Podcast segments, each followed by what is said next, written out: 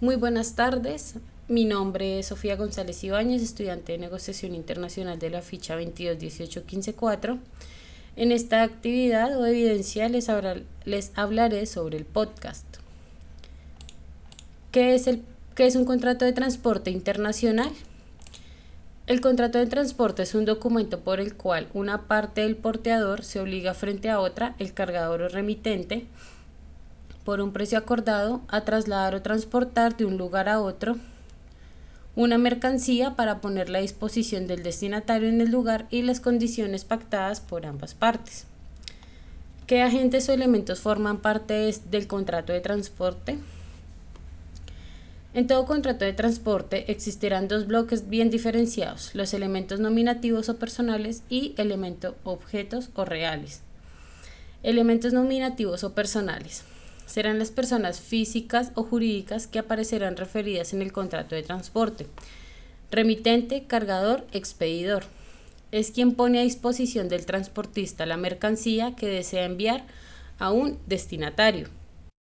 Transportista, porteador es quien se carga de realizar el traslado o transporte del remitente al destinatario. Destinatario, receptor, consignatario. Es quien aparece en el contrato de transporte como receptor de la mercancía enviada por el remitente y transportada por el porteador. Elementos objeto o reales. Constituyen la razón última por la cual se realiza el contrato de transporte. Mercancía a transportar es literalmente aquel o aquellos objetos tangibles que se envían del remitente al destinatario. Precio. Valor económico reflejado claramente en el contrato por realizar el traslado de la mercancía del remitente al destinatario. Este precio puede ser aporte pagado o aporte debido. ¿Qué factores se deben tener en cuenta al negociar un flete? Como muy bien lo decíamos, el transporte es uno de los principales factores en las operaciones de compraventa internacional, ya que determina cómo y cuándo llegarán los productos a mano de compradores. Esto dependerá del término Incoterms negociado. Los Incoterms permiten establecer las responsabilidades y obligaciones de las partes como el punto de entrega de la carga. Una vez se define el término Incoterm y el modo de transporte que se va a utilizar para llevar la mercancía a manos del comprador, el responsable de la contratación de transporte debe cotizar los fletes. ¿Qué es un flete? El flete es el costo por el traslado o transporte de bienes desde el puerto de origen hasta el puerto de destino, desde una bodega localizada en un país determinado hasta otra situada en un país distinto, cruzando las fronteras de dos o más países. Al cotizar los fletes no se pueden encontrar condiciones fijas, ya que el mercado de transporte es muy variable. Y por la, alta competencia de esta actividad en el ámbito mundial, se pueden encontrar algunas diferencias en cuanto a servicios y costos. El éxito de una negociación de fletes radica en el conocimiento previo de tarifas referenciales para el mercado internacional. Para una buena negociación de fletes se puede traducir en mejores oportunidades para exportar o importar. Otras variables que se deben considerar al momento de negociar los fletes son volumen, cantidad de pallets o contenedores y frecuencia con la que se enviará, tiempo de tránsito, periodo que demora la mercancía en llegar a su trayecto final, disponibilidad de los cupos, espacio o área de las que se dispone en el avión, camión o buque para la carga Itinerario. Descripción de las ciudades y las paradas en las que está permitido recoger o dejar pasajeros o enmiendas en un viaje internacional. Frecuencia. Cada viaje de ida o de vuelta que les he asignado al transportista autorizado en una ruta determinada. Trayecto. Espacio recorrido entre el punto de partida y de llegada del transportador. ¿Cuál es el proceso que se debe realizar para llevar a cabo un contrato de compraventa?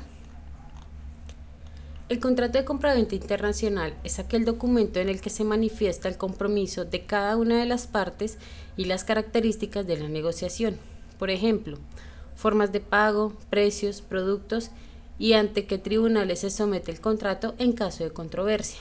En general, un contrato de compraventa internacional debe cumplir una serie de características entre las cuales las más importantes son las siguientes. Nombre y dirección de las partes involucradas, incluyendo los representantes legales. Producto y sus especificaciones.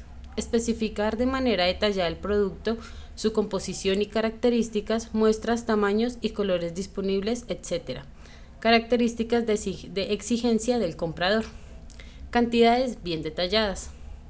Valor total del contrato y de la mercancía. Términos de negociación internacional especificar el término Econ-Terms a utilizar, pago de impuestos, lugar de despacho, plazos de entrega, seguros. Envíos parciales o transbordos, permitidos o no y en qué condiciones. Tipo de embalaje, características del etiquetado, forma de empacar, etc. Inspección de mercancía en caso de ser solicitada por el comprador. Condiciones y forma de pago. Y por último, tribunal de controversias. ¿Quiénes intervienen el contrato en transporte?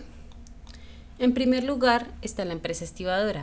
Es la que se encarga de las operaciones portuarias de manipulación de artículos. Esto hace parte de la parte administrativa. En segundo lugar está el desconsolidador, cuyo acometido consiste en vaciar los contenedores en el puerto de destino y notificar la llegada. Este servicio normalmente lo hacen las propias navieras de transporte internacional de mercancías. En tercer lugar está el consolidador, que es un intermediario entre los armadores y los cargadores. Este se encarga de reunir en contenedores las mercancías que llegan al puerto y se las consigna al agente anteriormente citado, el desconsolidador, en los puertos de destino. También es un servicio que suelen prestar las propias naves. En cuarto lugar, el ship broker es otra figura intermediaria, pero en esta ocasión entre un armador, esto quiere decir quien dispone de un buque, y un fleteador, que necesita este servicio. El ship broker es quien negocia con ambos las condiciones de transporte, preparando los documentos legales necesarios. En quinto lugar, la compañía naviera, como su nombre lo indica, es la empresa que trabaja con buques que les ha cedido a los armadores, actuando como porteador de contratos de transporte internacional y fletante en pólizas. Otro agente importante es el armador, el propietario de los buques que puede trabajar con ellos o cederlos a compañeras navieras. Finalmente, los consignatarios marítimos o consignatarios de buques actúan como representantes de las navieras o armadores en los diferentes puertos internacionales.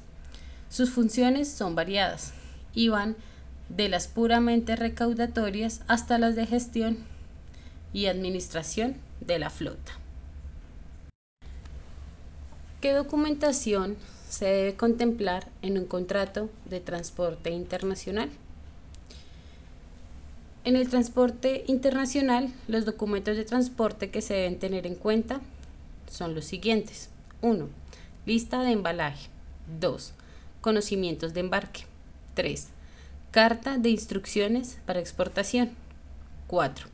Cartas de porte aéreas. 5. Cartas de porte marítimas. 6.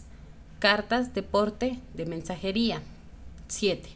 Notas de envío estándar y 8. Certificados de origen, inspección y salud.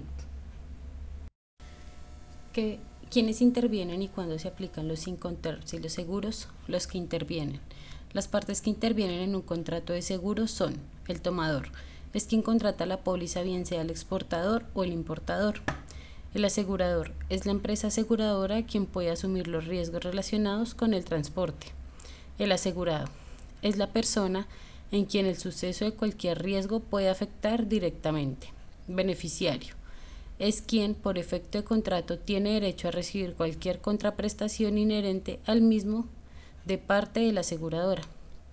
Cuando se aplica en el contrato de seguro, siempre existe un riesgo de daño, pérdida o demora y una carga sin importar el medio de transporte, por lo que es necesario que las partes de la negociación aseguren los embarques contra pérdida, daño o demora durante todo el trayecto.